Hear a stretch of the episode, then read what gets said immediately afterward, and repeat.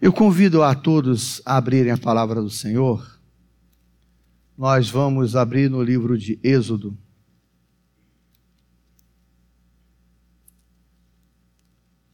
E eu convido para que vocês abram no capítulo de número 33. E peço aos irmãos que não fechem as suas Bíblias para que a gente possa ficar no correr da mensagem acompanhando vários textos que nós vamos ter a oportunidade de ler. Eu peço licença aos irmãos, eu estou com a nova tradução da linguagem de hoje aqui. Certamente todos estão com a revista atualizada, correto? Então, peço aos irmãos que me acompanhem e se você que está ali na, na mídia puder colocar na nova tradução, seria bastante interessante. Êxodo, capítulo de número 33. Tem como título, né? Deus manda o povo de Israel sair do monte Sinai. O Senhor Deus disse a Moisés: Saiam deste lugar, você e o povo que você tirou do Egito, e vão para a terra que eu jurei dar a Abraão, a Isaque, a Jacó e aos seus descendentes. Eu mandarei um anjo para guiar você e expulsarei os cananeus, os amorreus, os heteus, os perizeus, os heveus e os jebuseus. Vocês irão para uma terra boa e rica, porém eu não irei, pois vocês são um povo teimoso e eu os poderia destruir no caminho. Quando Moisés deu essa mensagem aos israelitas, eles começaram a chorar, e ninguém usou as suas joias. Então o Senhor mandou que Moisés dissesse a eles: Vocês são um povo teimoso. Se eu fosse junto com você, mesmo que fosse por apenas um momento, eu os destruiria completamente. Agora, tirem as suas joias e eu vou resolver o que fazer com vocês. Assim, depois que os israelitas saíram do Monte Sinai, não usaram mais joias. Sempre que o povo de Israel acampava, Moisés costumava armar a tenda a certa distância fora do acampamento. Ela era chamada de tenda da presença de Deus e quem quisesse consultar o Senhor ia até lá. Quando Moisés saía para ir à tenda, o povo ficava na porta das suas barracas, olhando Moisés até que ele entrasse. Depois que ele entrava, uma coluna de nuvem descia e parava na porta da tenda, e da nuvem o Senhor falava com Moisés.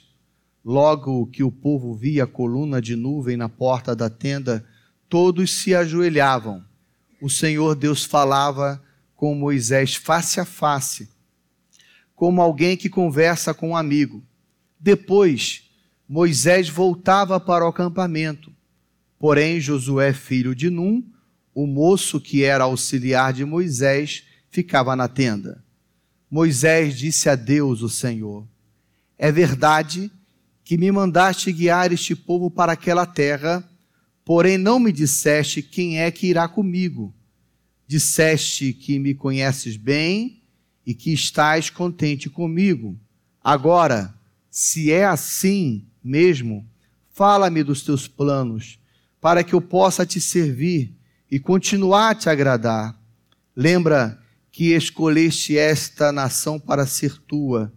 Deus disse: Eu irei com você e lhe darei a vitória então Moisés respondeu: Se não fores com o teu povo, não nos faças sair deste lugar.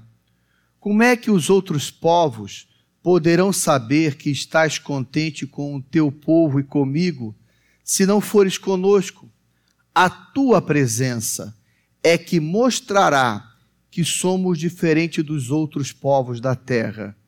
O Senhor Deus disse a Moisés: Vou atender o seu pedido, porque conheço você bem e você conseguiu a minha aprovação. Aí Moisés suplicou: Por favor, deixa que eu veja a tua glória. Deus respondeu: Eu farei com que todo o meu brilho passe diante de você e direi qual é o meu nome sagrado. Eu sou o Senhor, e terei compaixão de quem eu quiser, e terei misericórdia de quem eu desejar. E disse ainda: Não vou deixar que você veja o meu rosto, pois ninguém pode ver o meu rosto e continuar vivo. Mas aqui há um lugar perto de mim, onde você poderá ficar em cima de uma rocha. Quando a minha glória passar, eu porei você numa rachadura da rocha e o cobrirei com a minha mão até que eu passe. Depois tirarei a mão e você me verá pelas costas, porém não verá o meu rosto. Amém, irmãos? Senhor, mais uma vez eu intercedo e peço a tua bênção sobre as nossas vidas. Amém. Para que nós possamos entender esse texto, é necessário nós entendermos o contexto anterior. O que, que havia ocorrido com o povo de Israel, ao ponto de Deus dizer para Moisés que ele não os acompanharia. E dizer mais ainda que o povo de Israel era um povo teimoso. Moisés havia subido ao Monte Sinai para receber as placas não é, de pedra onde continha os dez mandamentos. E a Bíblia nos informa que lá ele ficou 40 dias e 40 noites. E o povo ficou ansioso, porque Moisés não descia lá do monte. E quando o povo olhava para o monte, diz a palavra de Deus que o monte fumegava, né? porque nuvens cobriam o cume do monte e trovões, relâmpagos, né, se manifestavam ao ponto de o povo achar que Moisés estava morto. E por isso eles foram até Arão e pediram para que Arão fundisse um ídolo que representasse Deus. E o texto é interessante que diz que eles recolheram as suas joias, recolheram todo o ouro, né?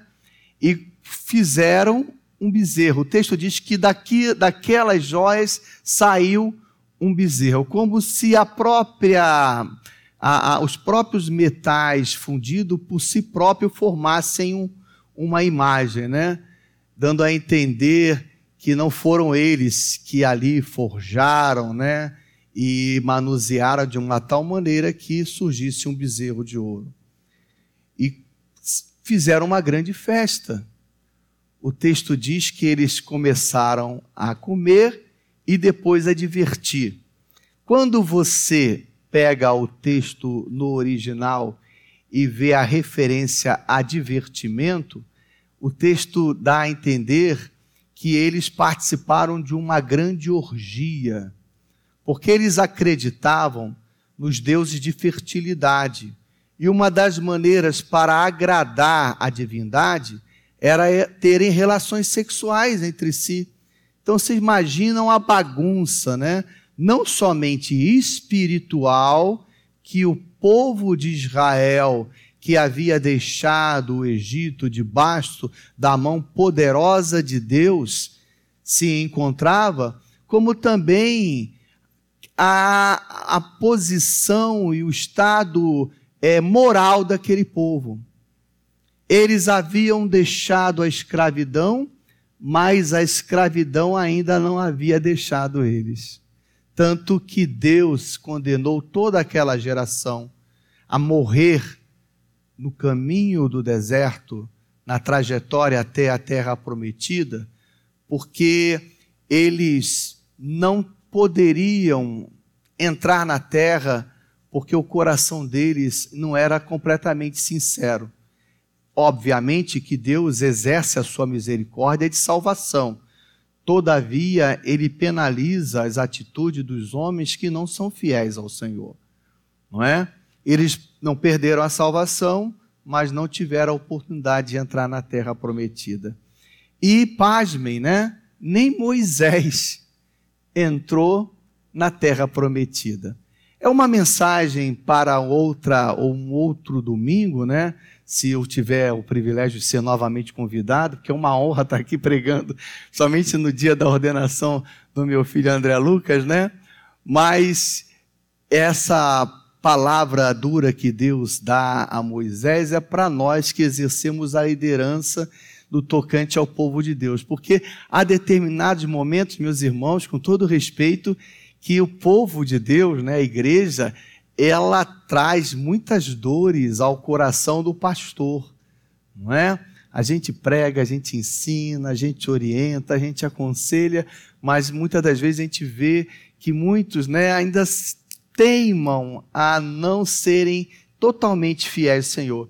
E isso gera no nosso coração em determinado momento até alguma frustração, né? Mas cremos, temos segurança de que Deus é soberano e que ele é o Senhor da igreja. E Moisés, num momento que ele perde a paciência, ele desobedece ao Senhor, porque Deus tinha mandado ele falar a pedra para que dela saísse água, e ele pegou o cajado dele e ele tocou, feriu a pedra como havia ferido antes, né? Mas ele feriu a pedra com raiva, com ira. E quando ele feriu a pedra com ira, ele estava dizendo para Deus o seguinte: Que peso que tu me deste. Então ele estava reclamando com Deus quando ele feriu aquela pedra. É como muitas das vezes, né? Um irmão faz uma coisa que irrita muito nosso coração e a gente está com uma vontade de dar um soco na cara do irmão. Já passou isso por vocês? Aí você chega, se você tem saco lá de, de luta, né? Aqui tem judô, né? Aí você chega lá e dá um soco naquele saco. Ou como eu já vi algumas pessoas, né? No momento de raiva, eu só não vou dizer o nome de quem é, e que deu um soco na parede porque o Vasco deixou de ser campeão. Ó, oh, já disse o nome de quem, né?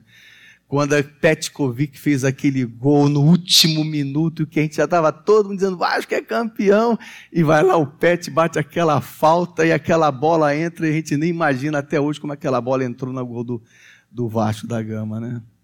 Oh, meu pai do céu, descobri que eu sou vascaíno também, né? Não é? Mas vamos voltar a esse texto aqui, que a mensagem é para outra oportunidade. Mas eu estou colocando já docinho na boca de vocês, e estou tirando doce para deixar vocês curiosos, né? E Deus então fala para o povo e para Israel: Olha, vocês são um povo teimoso. Se eu fosse junto com vocês, verso 5, mesmo que eu fosse apenas por um momento, eu destruiria completamente. Eu os destruiria completamente nós somos chamados para exercer o ministério sagrado, sacerdócio pastoral, ou somos chamados para exercer o ministério sagrado do sacerdócio presbiterial, ou nesse momento, né, o André e o Renato estão sendo chamados para exercerem o diaconato. Mas, independente desses ofícios, nós somos chamados para servir o Senhor em vários ministérios na igreja, não é verdade? O louvor, na filantropia, no socorro. Somos chamados para servir ao Senhor. Somos chamados para servir ao Senhor. Já imaginaram, irmãos? Nós fazermos a obra de Deus sem a presença de Deus? É impossível. E olha que Deus disse assim: Olha, eu vou mandar para vocês um anjo. Eu vou mandar para vocês um anjo para guiar vocês.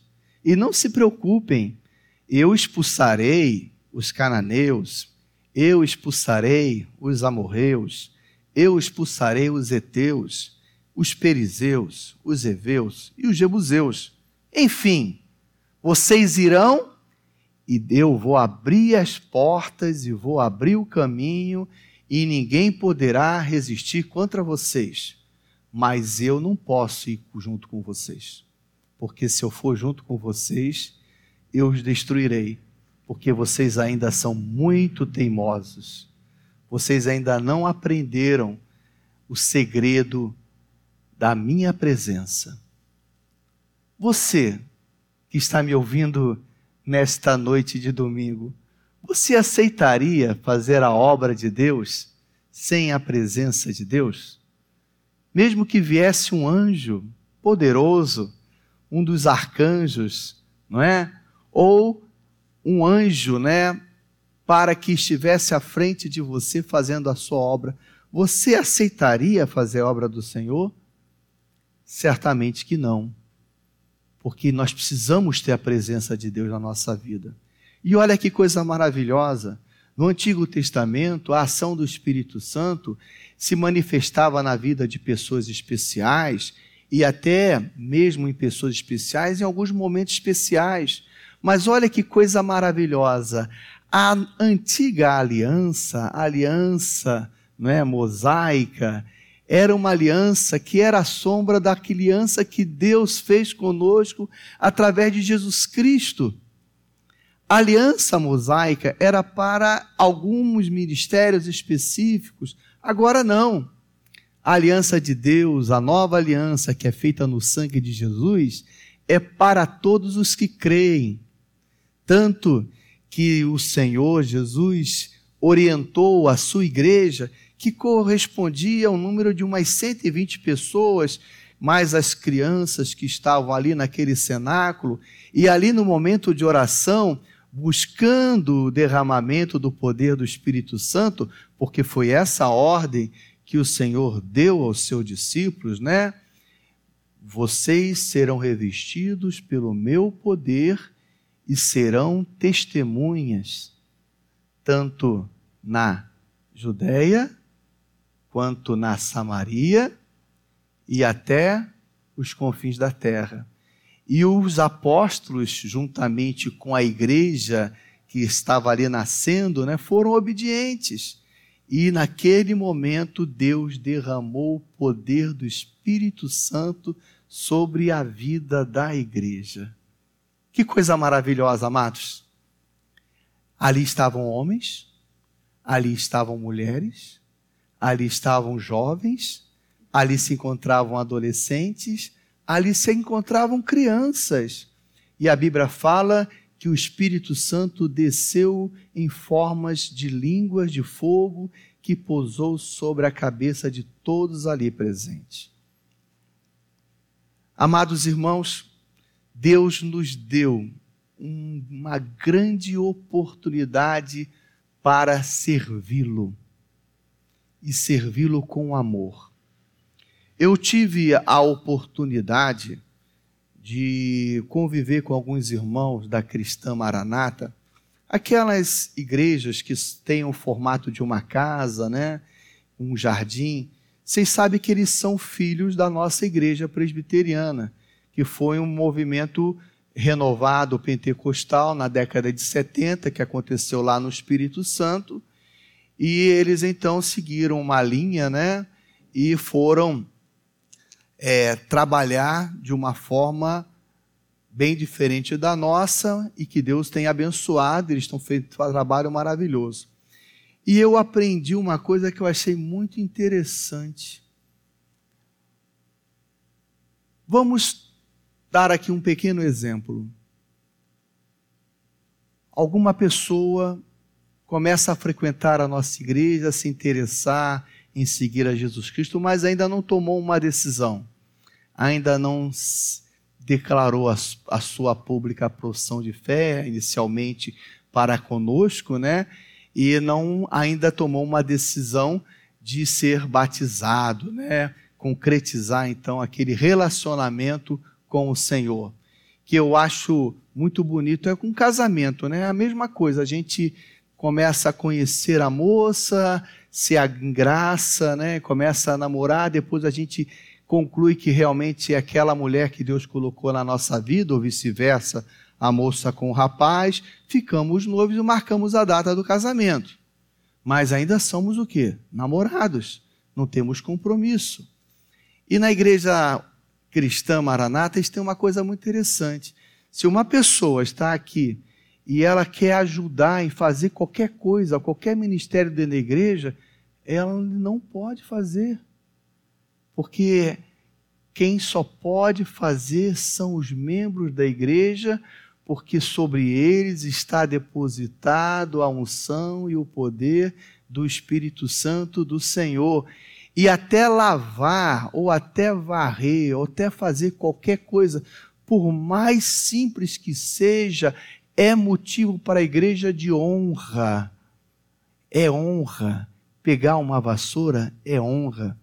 Já aconteceu algumas vezes, falo isso não por vaidade, né? De chegar na porta da minha igreja, os irmãos estão entrando e alguns cachorros que ainda não se converteram, né? Têm o costume de defecar na porta da igreja, não é verdade?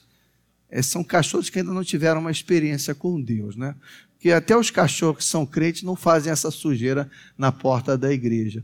E é interessante que passam os irmãos e ninguém se atém a fazer aquela limpeza, né? Aí, olha o que acontece. Aí eu vejo aquilo, vou até lá dentro, eu o diácono, o que o senhor está fazendo, pastor? Não, não precisa, se preocupa não.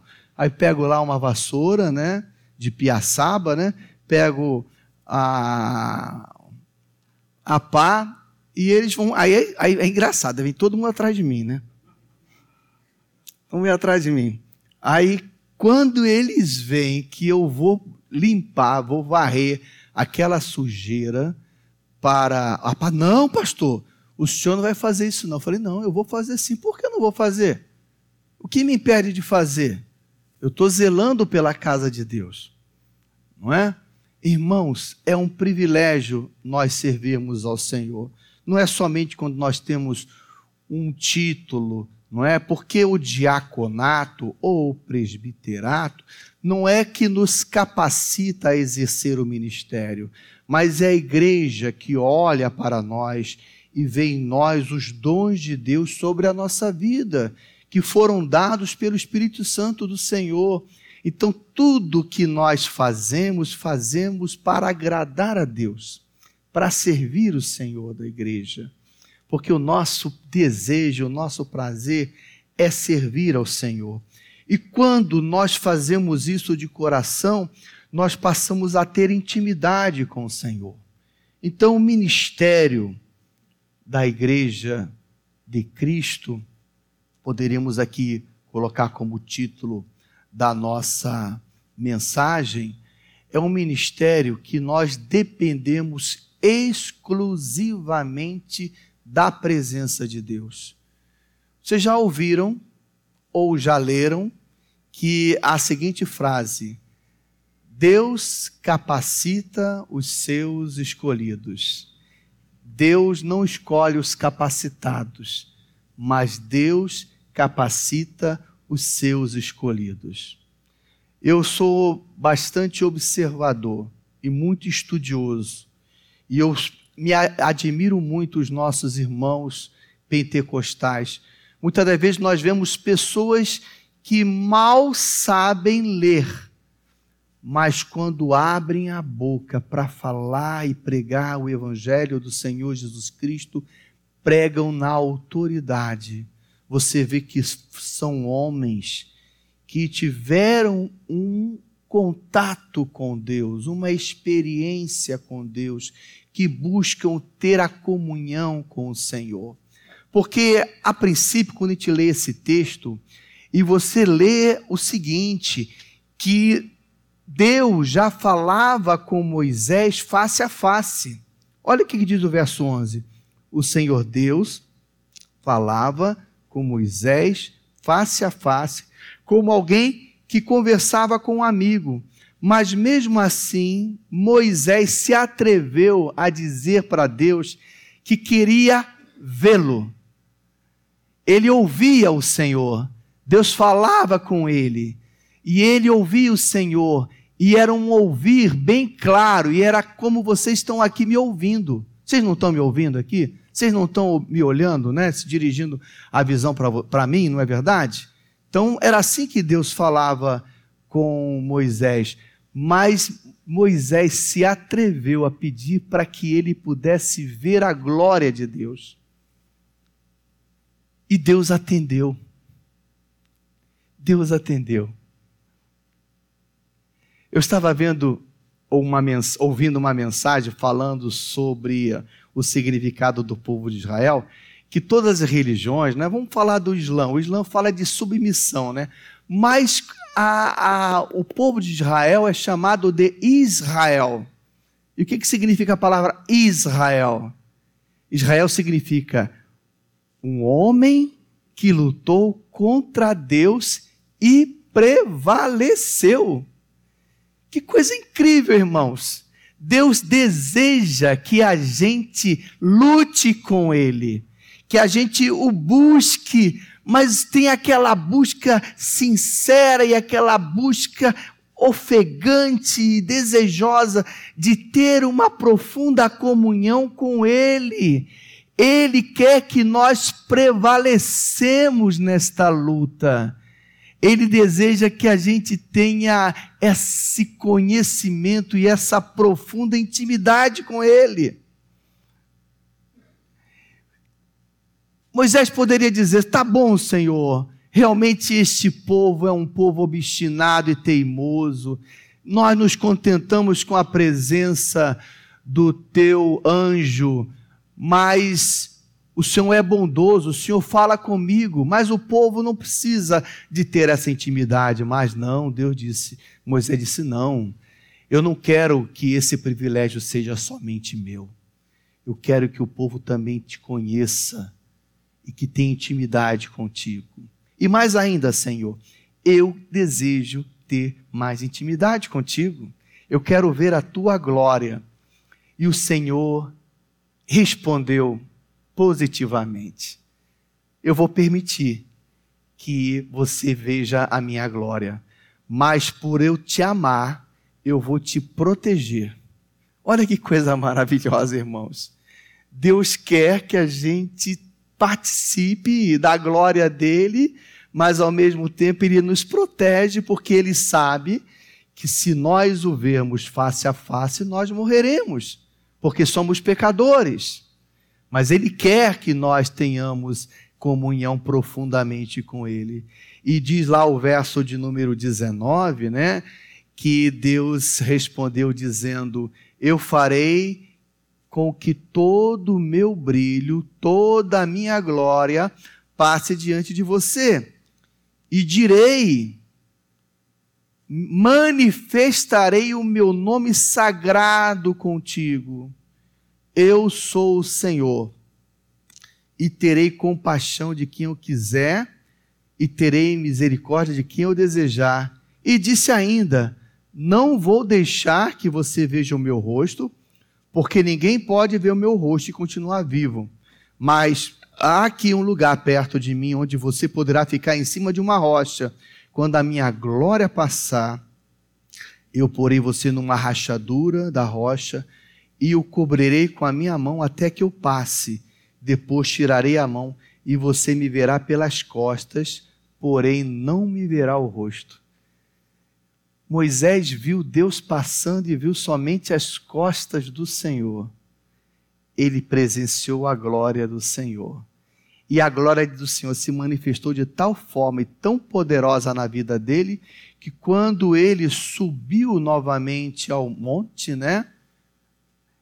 E depois, ao descer, diz o texto sagrado que o rosto dele brilhava. O rosto dele brilhava. Ao ponto ter que usar um véu, porque o rosto dele brilhava. Quando a gente possui comunhão com o Senhor, irmãos, o nosso rosto brilha, a nossa vida brilha, a nossa vida faz diferença a gente não precisa ficar dizendo para as pessoas que nós somos cristãos. O pastor Vladimir, que por muitos anos exerceu, exerceu também a advocacia, hoje está na área do ensino e fazendo um ótimo trabalho, né? Uma das nossas autarquias da nossa igreja, a Faculdade Mackenzie. A gente tem muito cuidado, porque, infelizmente, sabe, pastor, advogado tem é nome de ladrão, né? É verdade? É triste, mas é verdade. Agora imagina, além de advogado, ele era só pastor. Quando eu morava no bairro de Inhaúma, eu tinha um vizinho nosso que ele tinha ciúme de nós, né? E começou a denegrir o meu nome. Eu estava iniciando já a advocacia, isso já tem muitos anos, né? Já sou advogado há 34 anos, passa muito rápido, né, Vladimir? Você também tem 34? Por aí, né? Até perdeu a conta, né? E ele, para me denegrir no meio da, do, do nosso prédio, né, nosso condomínio, ele dizia assim para as pessoas: advogado o quê? Ele está roubando a igreja, ele é pastor. Um dia ele pegou, colocou na, no hall de entrada do nosso prédio, né, um, um, uma, um aqueles jornais que existia ao povo, né, sensacionalistas, assim, pastor mata uma criança de cinco anos. Aí quando você parava para ler, pastor alemão, cachorro pastor alemão matou uma criança de cinco anos. E depois os nossos vizinhos veio falar comigo, né? E eu disse para ele: vocês me conhecem o tempo todo, me viram quando eu comecei, a, quando eu me casei, estava ainda fazendo o seminário, né? Depois emendei com o direito. Vocês vêm falar até comigo que vocês estão preocupados, né? Esquenta não, deixa, deixa Deus vai fazer justiça. Chegou um determinado momento que eu tive que fugir daquele, daquele é, prédio, porque ele começou a denigrir a minha moral, né? E depois veio denigrir a moral da minha mulher. Aí eu tive uma coisa que eu nunca quero que vocês sintam como ser humano. Deu vontade de esganá-lo. Mas Deus foi tão bondoso. Eu estava com apartamento para vender há tanto tempo e não vendia e tinha colocado até algumas administradoras para vender o imóvel e não vendia. Um certo dia minha esposa está com minha filhinha, né? O André já era pequenininho, já era nascido nessa época, e uma senhora se aproxima da Mira e fala assim: como Deus é maravilhoso, né? A senhora sabe de alguém que está querendo vender um apartamento aqui nesse condomínio? Aí a Miriam falou: Olha, eu estou vendendo meu apartamento. A mulher foi lá e comprou. Não é verdade? Mas para a gente poder ser instrumento de Deus nas mãos do Senhor, nós precisamos ter um sentimento de profunda incapacidade. Quando você lê a palavra de Deus e você vê os líderes que Deus levantou, nenhum deles tinha, tinha nada para poder se manifestar. Quem era Davi? Uma criança, um adolescente, ao ponto de quando ele colocar a armadura né, dos soldados no corpo dele, ele falou: com isso aqui eu não consigo nem andar. Mas ele tinha a unção e o poder do Espírito Santo de Deus. Quando você vê vários homens de Deus que foram usados, vocês viram que sempre Deus usou os incapacitados. E sabe por quê, irmãos? Porque Deus não divide a glória dele com ninguém. Quando Gideão estava malhando o trigo na vidima, né? lá na, no lugar de, de, de, de imprensar vinho, né? uva né? para fazer o vinho, o Senhor diz assim: é o homem valoroso. E Deus levantou Gideão, e com ele levantou um exército, e Deus falou assim: Olha, é, é muita gente, vamos diminuir essa quantidade de pessoas. É muita gente. E foi ao ponto de ficar poucas pessoas, e com aquelas poucas pessoas, Deus concedeu a vitória. Mas por quê? Deus não divide a sua glória com ninguém. Renato e André Deus não divide a sua glória com ninguém. Meus amados colegas pastores, que sabem disso muito bem, quem sou eu aqui, né, para despertar essa visão, mas só para relembrar, né? Deus não divide a sua glória com ninguém. Amados presbíteros, diáconos e todos que estão aqui nos assistindo, lembremos sempre: Deus não divide a sua glória com ninguém. A glória, a honra, o poder e a majestade sempre serão dadas ao Senhor. E eu quero concluir a minha mensagem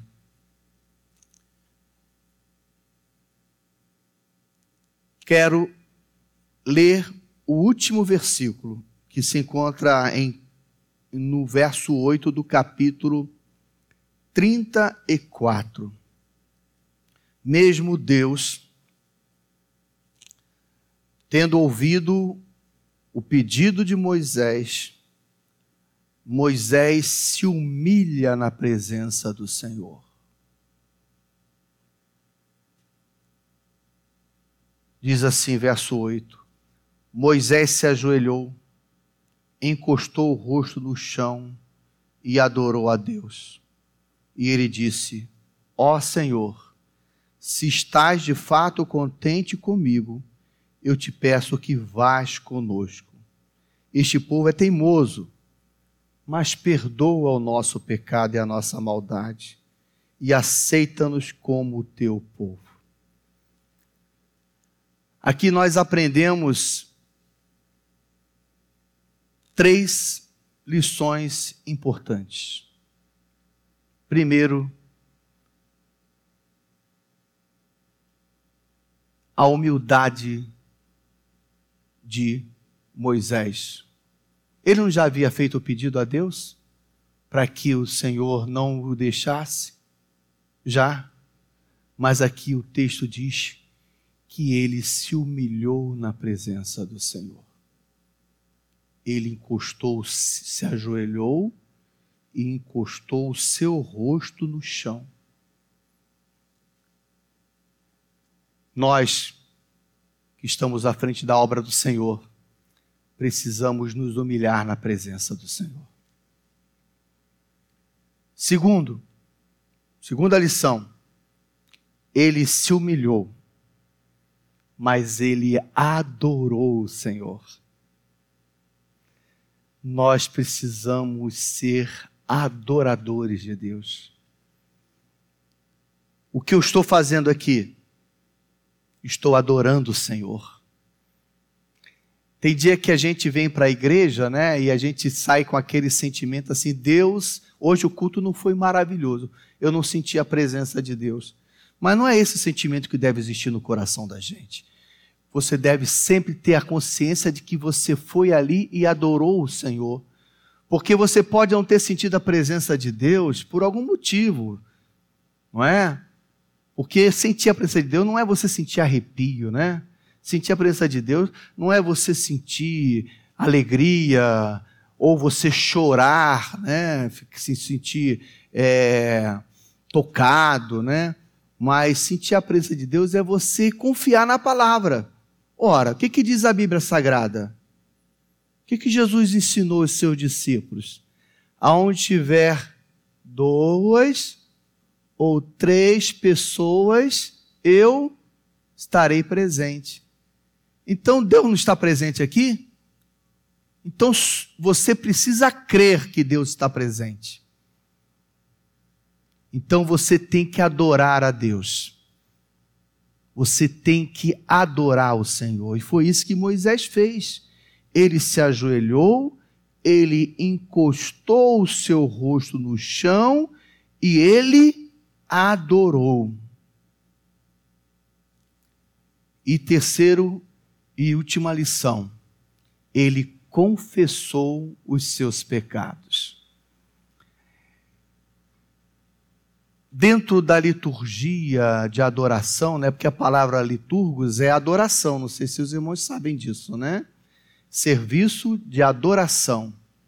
Liturgo significa servo, mas é um serviço que tem a ver com um culto, né? Então eu sou servo do Senhor, que eu estou adorando o Senhor. Creio que nós presbiterianos ainda somos uma das poucas igrejas que tem no, na sua liturgia de culto um momento de confissão e contração. Porque a maioria das igrejas começam a cantar, louva, louva, louva, louva, louva, louva, aí depois passa a palavra para o pastor para pregar não há aquela compreensão de que, você, que nós somos pecadores e que temos que pedir perdão a Deus, porque nós somos pecadores, por mais que tenhamos uma vida santa na presença do Senhor, continuando sendo pecadores. Ora, o pecado não era de Moisés, o pecado era do povo, porque Deus falou: eu não vou andar no meio deste povo. Deus não disse, eu não vou andar contigo, Moisés. Eu não vou andar no meio deste povo, porque se eu andar no meio deste povo, eu vou destruir esse povo. Por isso que eu vou enviar meu anjo. Mas Moisés, ele se colocou numa atitude de humilhação e de adoração, mas também de confissão. Quando ele pediu para que Deus andasse com ele, no verso de 9, Olha o que ele fala: Senhor, eu sei que este povo é teimoso, mas perdoa o nosso pecado. Ele não falou, perdoa o pecado do povo, perdoa o nosso pecado. O meu pecado, o nosso pecado. E ele fala, perdoa a nossa maldade. Ele poderia dizer, perdoa a maldade deste povo. Ele diz: não, perdoa a nossa maldade. E ele fala: aceita-nos como teu povo. Ele não fala, aceita este povo que tiraste de Israel. Não, ele se inclui também, aceita-nos como teu povo. Porque, bem da verdade, meus amados irmãos, quando a igreja não vai bem, também nós, como pastores, temos alguma culpa nisso. Não é verdade, pastor Vladimir?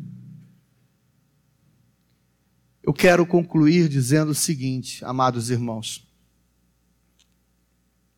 Nós temos um ministério para exercer na casa do Senhor. E ser chamado por Deus para exercer um ministério é uma grande honra. É uma grande honra. Mas isso tem que ser feito com muita humildade e a gente tem que aprender a pedir perdão. Eu, quando era jovem, que ainda estava preparando para ir para o seminário, uma vez eu estava conversando com um presbítero e diz assim: Olha, eu sei que um dia eu errei, mas eu não quis pedir perdão para eu não perder a minha autoridade. Eu olhei para o presbítero, devia ter uns 17 anos, eu não ia de forma alguma ser descortês com ele, mas olhei para ele e tive muito pena dele. Porque quando é que você perde autoridade quando você erra? Pelo contrário, né? Você ganha autoridade. Porque a gente tem que ensinar a igreja a pedir perdão quando a gente erra. Porque nenhum de nós é perfeito mas tem que ter muita, muita coragem para dizer: eu errei. Me perdoe. Eu errei. Eu quero concluir, portanto, com esta palavra. Vocês que estão sendo agora sendo chamados para exercer o diaconato, façam esse, esse ministério com muito temor e tremor com joelho no chão, em adoração, em confissão de pecados e confiando que Deus, Pai Todo-Poderoso, que já nos concedeu o dom do Espírito Santo, há de renovar esse dom na sua vida e na vida da igreja. E isso não é só para quem vai ser ordenado, mas é para toda igreja, né? Todos nós aqui fomos chamados, todos nós aqui fazemos a obra de Deus. Não existe ministério de sentar no banco, não é verdade, pastor Vladimir? Todos nós somos chamados para um determinado ministério na casa do Senhor. Vamos orar? Eu vou chamar o pastor Vladimir que vai dar continuidade na palavra, para estar orando nesse momento e agradecendo a Deus pela palavra que Ele nos concedeu nesta noite deste domingo. E mais uma vez eu agradeço o reverendo Vladimir, ele me pegou de surpresa, né? Me convidou ontem à noite. Eu falei: olha, que honra. Logo no dia da ordenação do André, ah, claro que eu vou aceitar. E aí comecei a pedir de Deus: Senhor,